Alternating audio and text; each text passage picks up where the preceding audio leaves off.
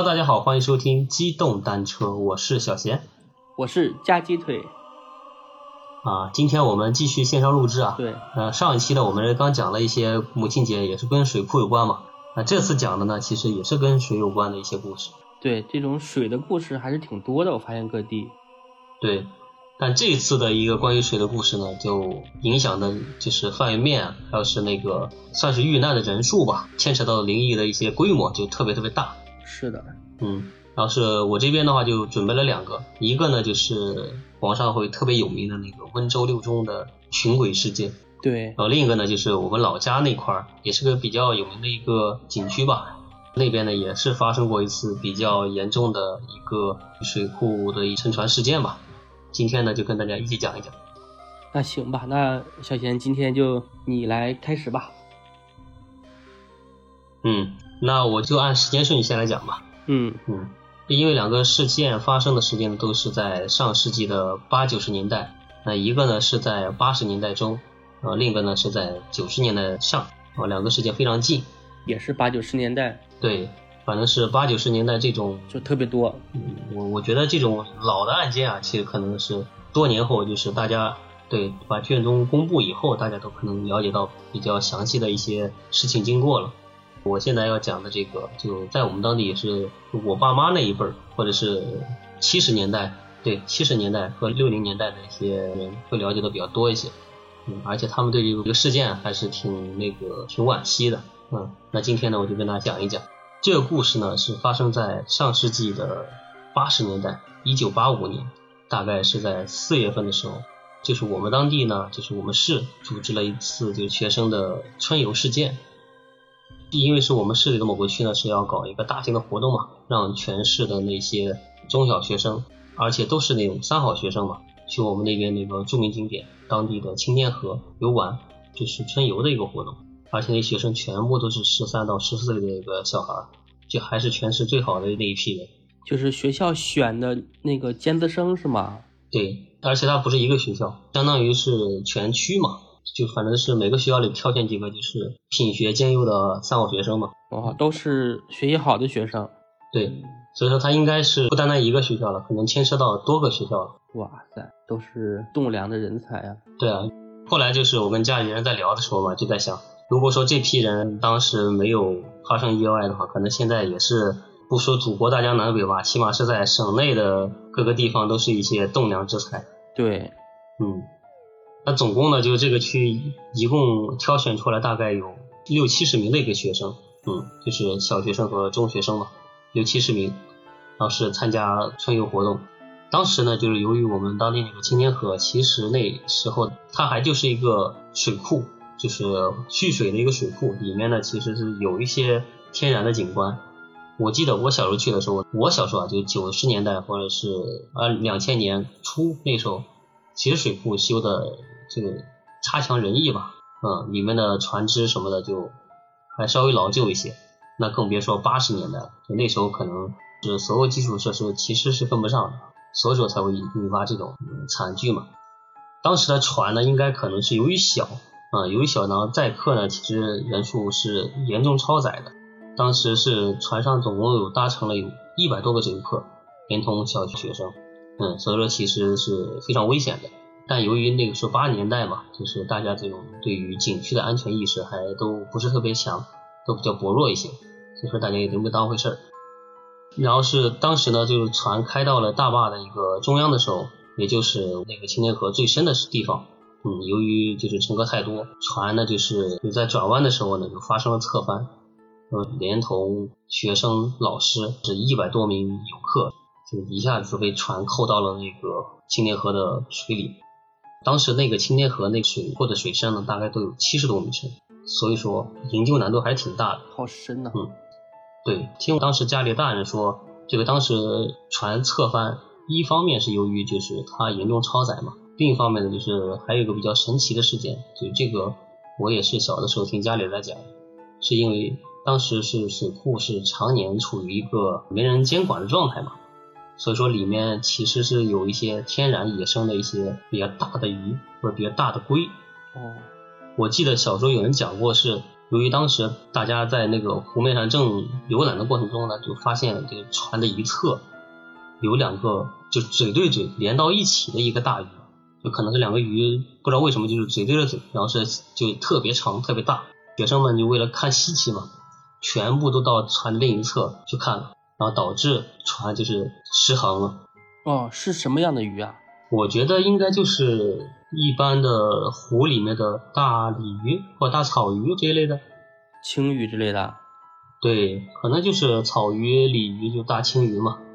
哦，我们公司之前的老板就是很喜欢养鱼，嗯，他有一次呢去买了一个鱼叫亲嘴鱼，就是那个鱼的品种啊，对，就没事儿两条鱼就把嘴巴对嘴巴就吸在一起，特别搞笑。我觉得那个湖里应该就是正常的一些大草鱼、大鲤鱼这种一般的鱼吧。嗯嗯，当然这个也是有人传说嘛，就不知道真假。嗯，反正最后就是因为船体失衡侧翻了，导致所有人全部都被压到船下，就是掉到湖里嘛。嗯，其中在岸边的有的就是游客呢，就看到整个船翻以后就大声尖叫呼叫嘛，看着那些掉进湖里的人啊，还有是那些小孩都在水里面中间扑腾了三四分钟。基本上就全部沉底都看不见了。嗯，因为当时营救条件也很差，就整个景区那边营救人员基本上是就是比较缺失的嘛。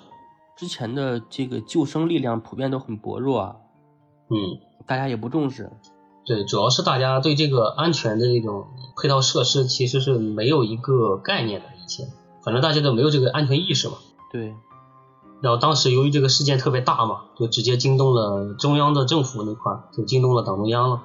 政府亲自就是调派东海舰队的一些打捞人员，然后是来到当地，就是我们那块儿进行一个现场的搜救和那个营救工作嘛。但是你想想，因为时间太长了嘛，说白了就是派舰队这边来就帮大家进行一个收尸了。我觉得，就最后呢，就是通过各方力量嘛，包括我们当地的营救队，或是市里的营救队，包括东海舰队的一些武警官兵。最后总共打捞上来，就网上有人写的是一百零六人，然后也有人写的是一百三十多人，具体数字呢可能也没那么详细了。天而且在就是对营救过程中的东海舰队的一些前成员回忆啊，就是他们下到水里打捞的时候，就是看到有的学生的尸体，他其实是已经在水里面就处于一个悬浮的状态，他并没有沉到底，也可能是。沉到湖中的某一段距离以后，可能水的一些脱力啦、浮力啦，就让尸体就一直在这个一个层面就在漂浮着。呃，其实现场是特别就是惨烈的嘛。嗯，我估计也会稍微有夹杂着一些恐怖的一个状态嘛。对，而且据有的打捞队员回忆，就是呃尸体它并不是一个一个被上，由于当时死者落水的时候，就是他们都在拼命的挣扎嘛。因为你想，就不会水的人。手忙脚乱嘛，因为大家都在拼命的乱拉乱扯，最后就是好多人都是连到一起，就等于说你抱着我，我抱着你，抱成了好几个人的一个，就是形容下来是一个连在一起的人的一个大肉球一样。就大捞队员下水以后，就拉着一个尸体的绳，把它拴到那个尸体上，就一拉就把一大串的尸体全部都给拉上来。我天呐，你想想那个场面得多恐怖啊！是够恐怖的。嗯。那这个事件呢，也是我们当地可能是这么多年来最严重的一次，就是景区的一个事故。从那以后呢，就是我们整个市那边就很少再组织学生进行一个什么春游了或秋游的一些相应活动。那这个事件呢，其实它也不算特别灵异啊，就是比较比较让人惋惜啊，比较惨烈一些，是这个事件。嗯，对。但是你那个，我就说这个孩子们为什么可以在船上看见那个？河里面的两条大鱼，这个很灵异啊。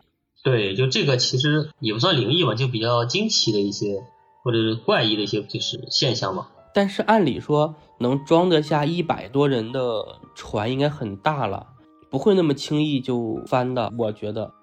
嗯，他那个船啊，就是你应该对以前那种景区的船不太了解，它其实就是类似于我们现在去一些公园里面，对吧？就是十几个人坐的那种小船，它再扩大一圈。或再扩大一些，其实还是比较简陋的。嗯，那能装一百多人，当时的老师也真是够心大的，我觉得。我觉得当时老师他应该也没有一个安全的一些意识。对对对，那时候船上连救生衣都没有。嗯，我记得我小时候去青天河景区的时候，他当时的船就已经变成那种带硬的一些铁壳的顶的那种船了，而且是全封闭式的，就人进去以后，他其实把门锁上。嗯，我还在想那个时候，如果说他那个船万一哪块再翻了，逃生都比较麻烦。是呀，嗯。而且关于我们那个当地的那个水库啊，就是我小时候听我爸也讲过一些，就算是动物的一些怪异事件嘛。就他说他以前在山上，就是我们当地有一个电厂，电厂呢就和那个水库离得比较近，但是那个电厂是火电厂。然后是那个我爸就在那个电厂工作嘛，他说很早以前就在那个水库的山上，就是他他整个河道嘛，河道往深山里面走。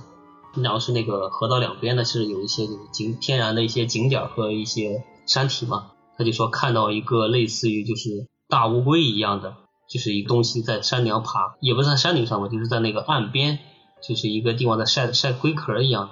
走近以后呢，就那个龟就下水里就不见了。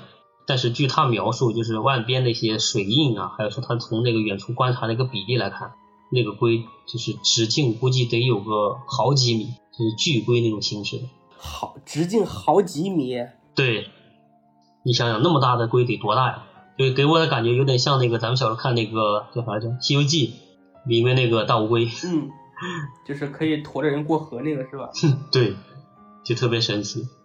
而且更有意思的就是我们那个景区啊，就是有个山头上，它就有一个从远处看就像一个大乌龟一样的一个，就是那种怪异的一个石头在山顶上。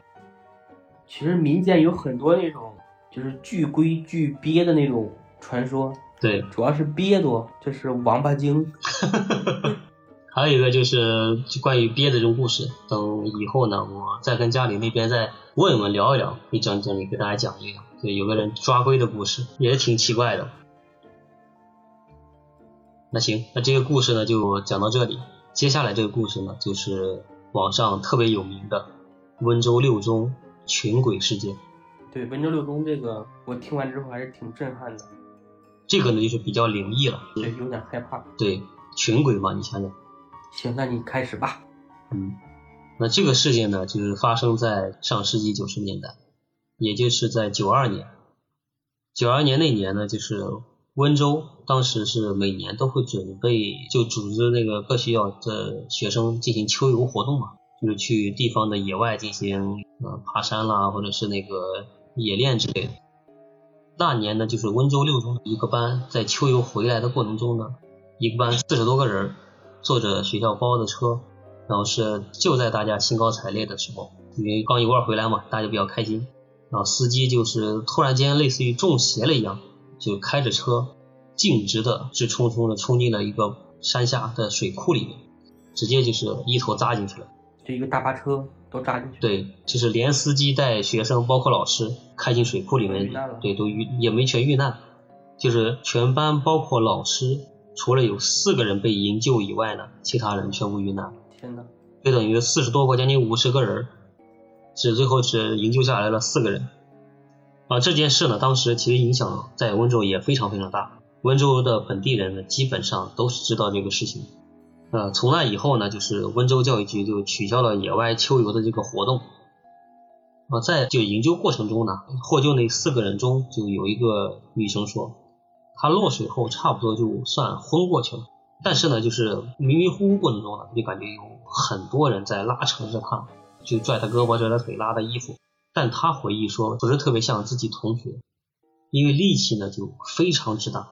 不是一个普通的一个十五六岁的孩子该有的力气，而且更何况在水中呢？你就算大人，可能是受于那个水的浮力，他也不可能有类似于那种，就是他这个女生描述的那么大的一个力量把人往下拽。对，非人力能为啊。嗯，就是如果呃像我这种啊，小时候上期咱也讲过，就是嗯，我经常去河里边玩，然后我们玩的其实都是野河，都是野水。在里面玩的时候，人喜欢扎猛的，我们都是扎猛的玩。到水里面之后啊，就是人其实很难在水里面用上力气的，因为你没有着力点，你没法发力，等于你身体是一个悬空的状态。嗯，所以说人在水里面啊，一般是使不上太大力气的。嗯，然后是大人们听到他这个描述呢，就说那就应该是水库里的水鬼在抓替身了。在抓替身的时候，就是刚好来了这么一车人。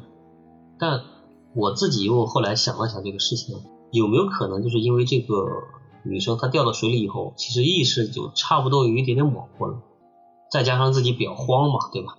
嗯，而且你落水以后，其实是人天然的本能反应就是找衣服点，就抓那些能抓到的物件嘛。嗯，比如有的那个就是营救那个落水的一些那个救生员也描述，就人在水里落水呛水的时候，就是慌不择路嘛，就是会拼命的是扒扶我的那些救生人员。我觉得有没有可能就是他们学校的学生或者他同班的学生在水里面也是拼命的抓，但其实他觉得可能力气会比他想象中的大很多，这也是有一种可能的，我觉得。有可能那个时候人是特别慌乱的，就是。那个时候的记忆应该是很深刻的，对，所以说他可能是潜意识里面就感觉这个力气大很多。对，就像我每次去水里面挨淹的时候，我现在我记得我连喝水那个场景我都记得特别清楚，那水的味道我都记得。就这，你上期你还讲的时候就落水了好几次，你每年还还敢去？对，现在让我去我还去的，一种快乐让人上瘾。那故事讲到这里呢，就是大家以为就到此结束了。就是如果说从这里结束的话，其实它并没有什么灵异的事情。啊，灵异的事情呢是在后面。哎，你别卖关子了，继续讲吧。啊，那这个事情发生完以后呢，就温州那个当地六中呢，就学校里面就发生了很多的怪事。其中最邪乎的是，就有一天晚上，就是守门的看门大爷，这个精神非常非常紧张的，就是跑到学校的那个教务处。找到学校的一些领导和老师，说他那个晚上碰到鬼了。说头天晚上呢，学校放学以后，他照常了就是把学校教区的总电力就是拉闸嘛，关电。可是他到了那个就是教学楼的区域以后呢，发现有栋楼就是关完电以后，晚上呢还是在亮着。他就好奇嘛，就觉得可能是不是哪儿短路了，或者发生什么事情，他就去看一下。结果他来到这个教室前，往前一看。一看吓了一大跳，差点没坐地上。就他看见那个灯光出现在就是当时遇难的那个班级的一个教室里，他透过窗户往里面看，清楚的看见班里的学生和老师正在那里上课，而且他们全身都湿淋淋的，导致整个教室里面其实玻璃上看都蒙了一层雾气。这太吓人了。对，吓得他赶紧就往传达室跑啊。